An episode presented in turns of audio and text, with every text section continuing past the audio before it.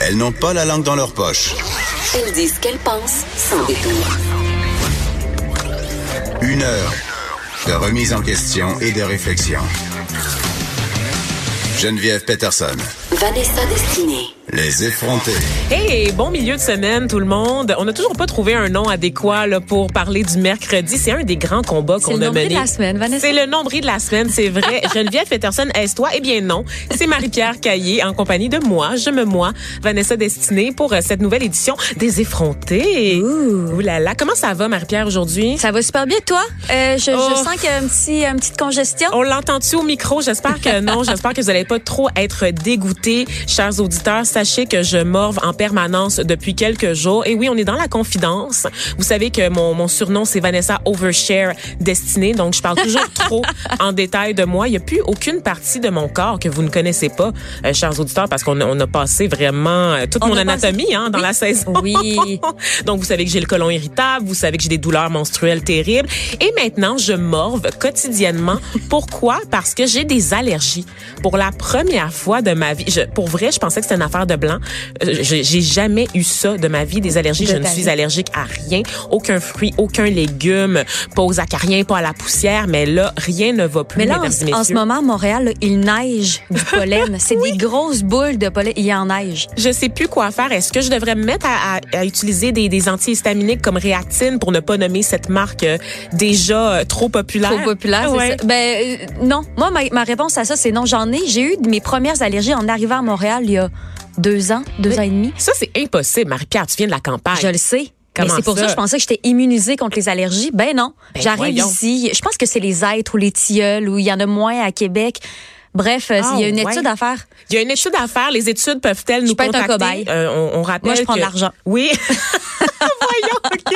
Je rappelle que euh, les études peuvent nous, en- nous contacter en tout temps durant l'émission, nous texter et nous écrire sur la page Facebook des effrontés. Sinon, vous aussi, chers auditeurs, donnez-moi vos trucs pour passer au travers de la saison des allergies parce que ça ne va pas du tout. J'ai besoin de ma belle voix là pour euh, pour faire du micro cet été parce que je serai évidemment en onde Oui. euh, à l'émission du matin avec Caroline Saint-Hilaire et Macacoto. Oui. Donc de 6 à 9 et je serai aussi en onde euh, à l'émission du retour à la maison avec Rosémée Automne T Morin.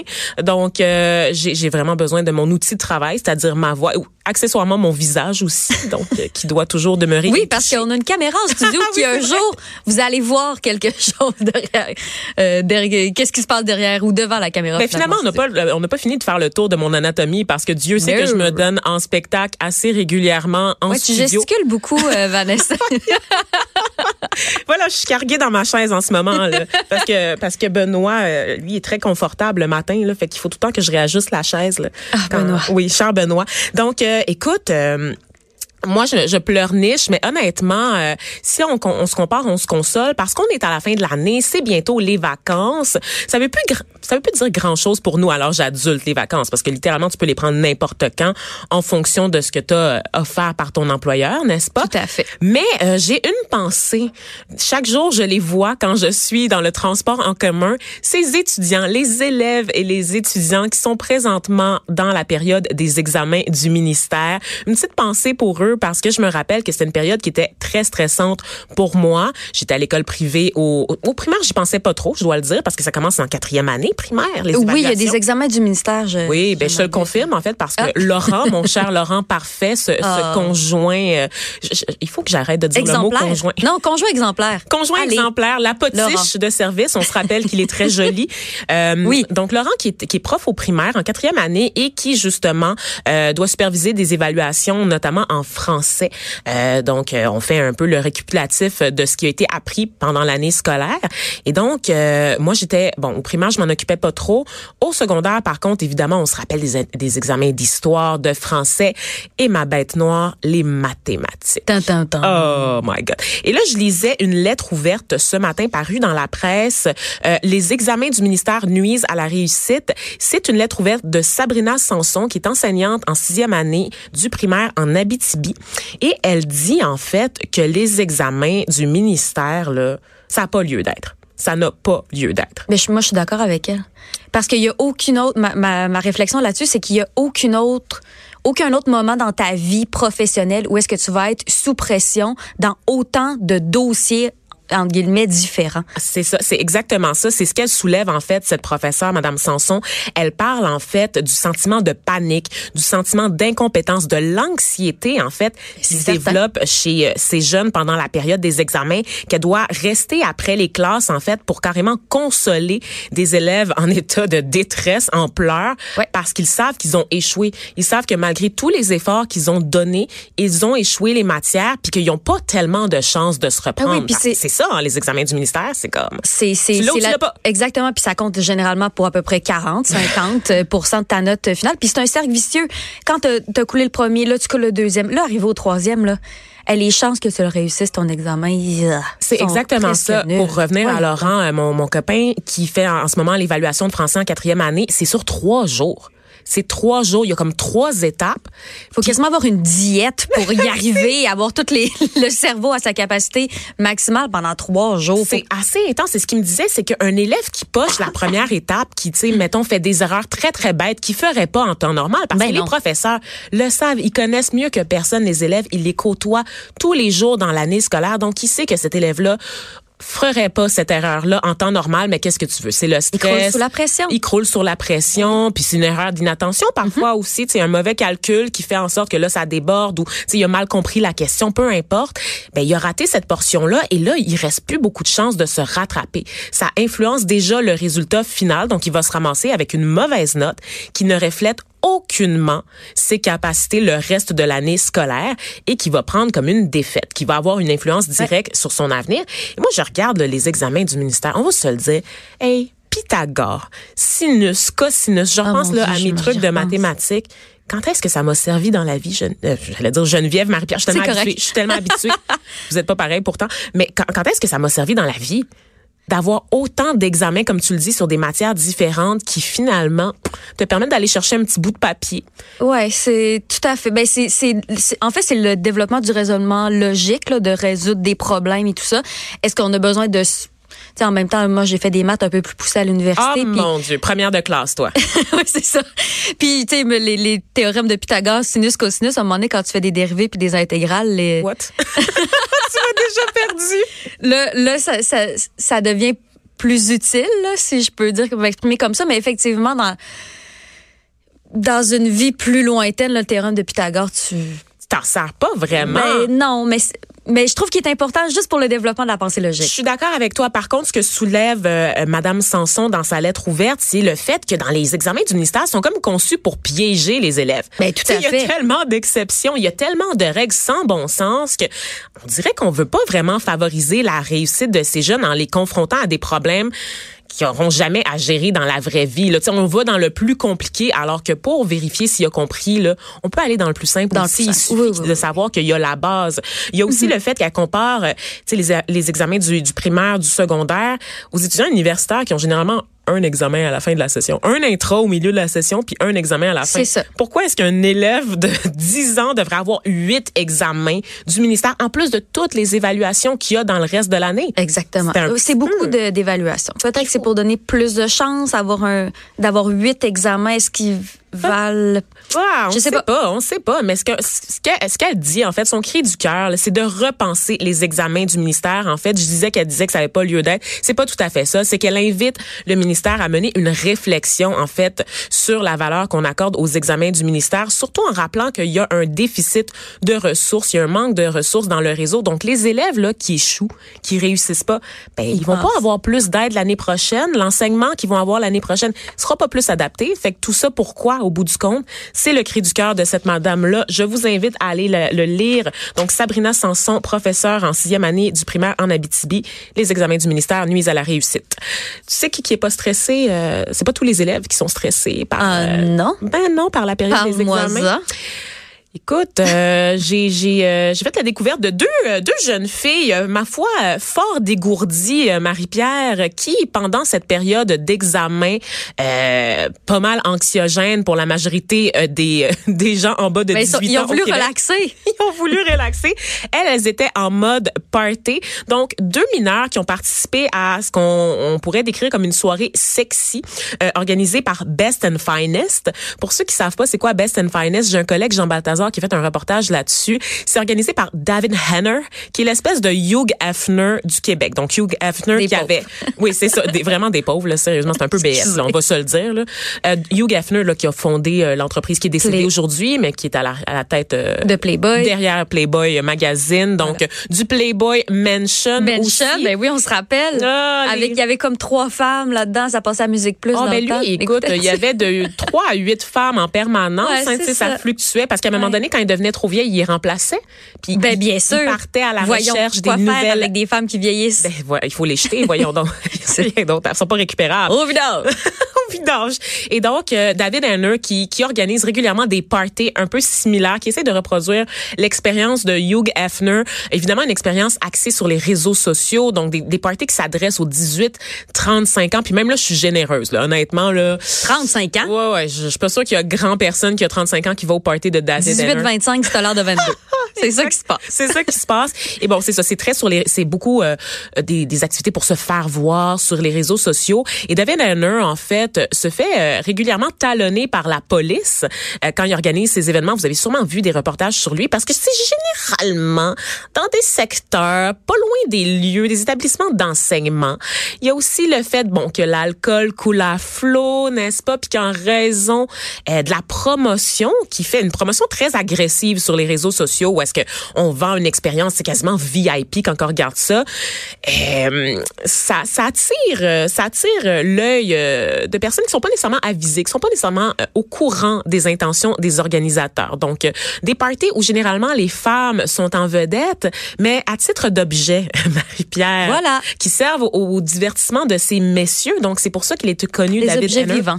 Des objets vivants, donc euh, des filles en très petite tenue, pour ne pas dire nues, parce que c'est littéralement ça. Quand t'as deux plasters sur euh, les totons, c'est pas mal tout nu. Hein? Oui. Donc, c'est ça qui se passe dans les parties de David Hanner, des filles qui se font asperger d'alcool, des concours de wet t-shirt, mais pas de t-shirt. Fait que c'est juste wet.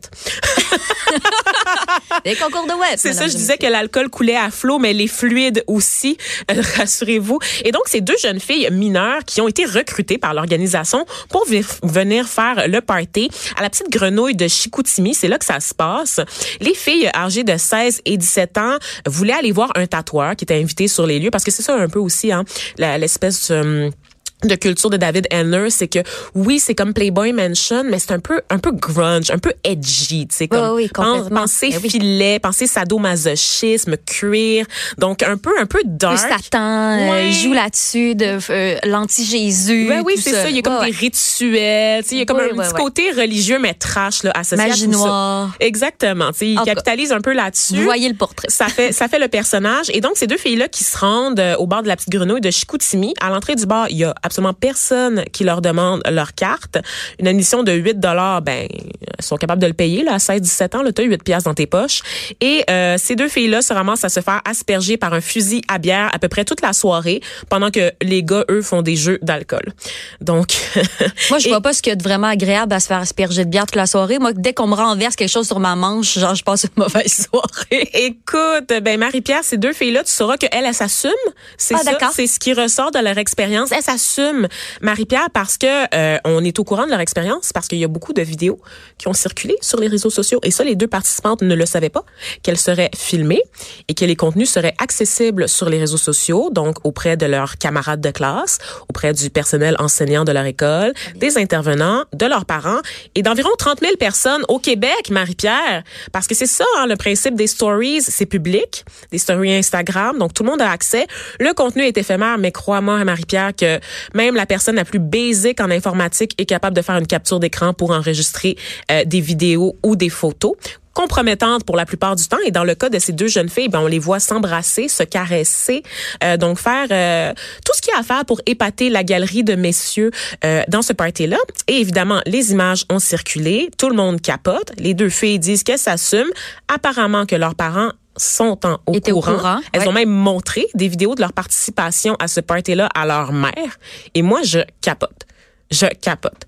Là, je sais que c'est la mode là d'être le parent à l'écoute, le parent cool, de pas vouloir faire du slut shaming, de dire à nos filles qu'elles ont le droit de vivre épanouies, de vivre leur sexualité.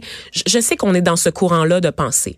Mais guys, guys, Êtes-vous conscient que ces deux filles-là ont été excessivement chanceuses? Que ça n'a pas de maudit bon sens d'avoir deux filles de 16 et 17 ans dans un bar où l'alcool, la drogue coule à flot. Ces deux filles-là sont rentrées chez elles après avoir refusé d'aller à un after party dans une chambre d'hôtel. Parce qu'ils ont eu la brillance, la brillante idée de dire non à ça. Ben, elles ont dit que c'était pas leur genre. Mais tout d'un coup que ça aurait été leur genre Ben de ouais. continuer le party le lendemain, là, qu'est-ce qui se serait passé? Pouvez-vous imaginer qu'est-ce qui se serait passé? Des gens qui sont en état d'ébriété avancé, là, c'est un after party, là. OK? Ils ont fait le party toute la nuit. T'as deux jeunes filles super vulnérables qui probablement faisaient plus vieilles que leur âge. C'est ça qui arrive, c'est souvent ça l'excuse qu'on sort, mais qui Ouais, reste ben- des mineurs. Mais c'est ça. Moi, c'est là que ça me dérange. À 18 ans, fine, tu peux le faire le party. Puis je comprends les filles que ça leur tente de- d'en faire des vidéos, puis de, de, de, de jouer à, à l'objet sexuel la fin de semaine. Ça va. Ça Moi, fait partie du développement. Ça fait partie- un oui, petit peu oui. agace, là, on se, on Ben se- là, on Vanessa, t'es déjà sortie dans des bars. Je suis très agace aussi, Hein? on va se le dire. À partir du moment, Ben, à un moment donné. Ah, il faut arrêter avec cette obsession de moi qui twerk, sérieusement.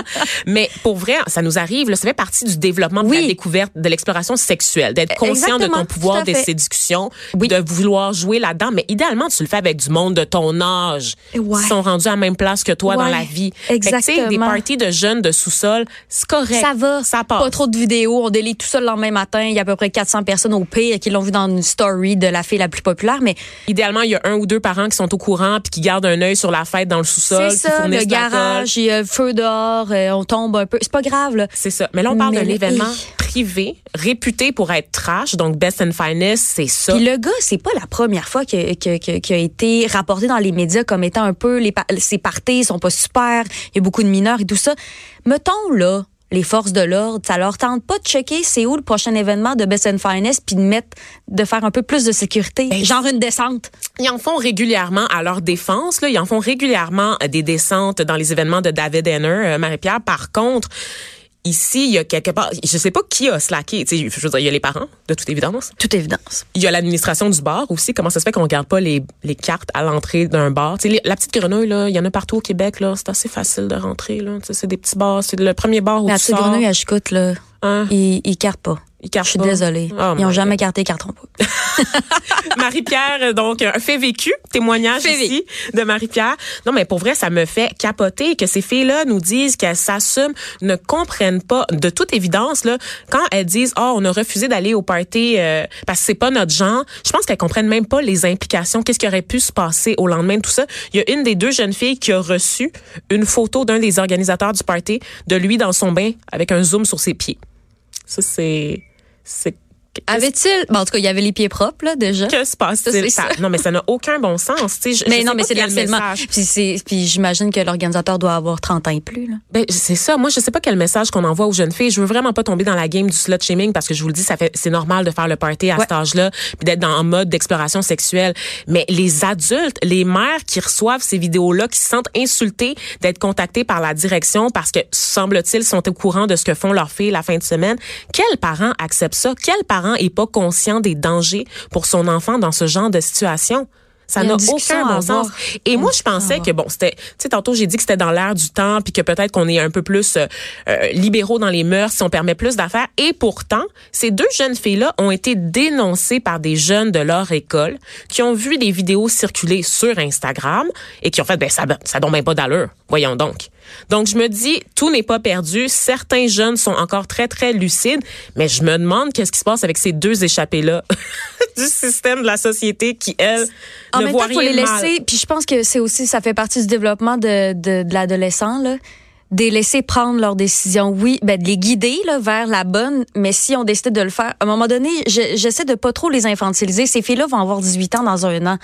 J'en sais Peut-être leur choix. Est-ce que c'est un euh, choix, c'est un choix libre, certainement, mais est-ce que c'est un choix éclairé quand euh, tu ne sais pas que tu vas être filmé, quand tu ne sais pas que les, les vidéos vont être disponibles sur le web euh, sur une très longue période de temps? Et elles sont pas conscientes aussi que ces vidéos-là peuvent les suivre plus loin dans leur vie? Tu sais, oui, elles vont avoir 18 ans demain, mais dans 10 ans, elles vont en avoir 28. Dans 20 ans, elles vont en avoir 38. Des images comme ça, ça reste sur Internet, on le sait. Ça peut ressurgir à n'importe quel moment. Et moi, je m'inquiète de cette génération de jeunes là qui font le party, qui vivent sur les. C'est ceux qui sont nés là avec un cellulaire dans la main, vraiment là, qui sont pas nécessairement conscients des conséquences de, de, de, leur exposition comme ça quotidienne sur les réseaux sociaux. À quel point ça peut être récupéré, détourné et utilisé contre eux, contre eux dans la vie. Donc vraiment là, je, je capote. Dites-moi ce que vous en pensez sur euh, sur la page Facebook des effrontés. Est-ce qu'on est, est-ce qu'on on prépare bien nos à la vie numérique? Est-ce qu'on les, on les forme bien à comprendre les dangers et les dérives potentielles de la vie numérique et de ce genre de party-là, de ce genre d'activité qui se passe sans encadrement euh, des adultes?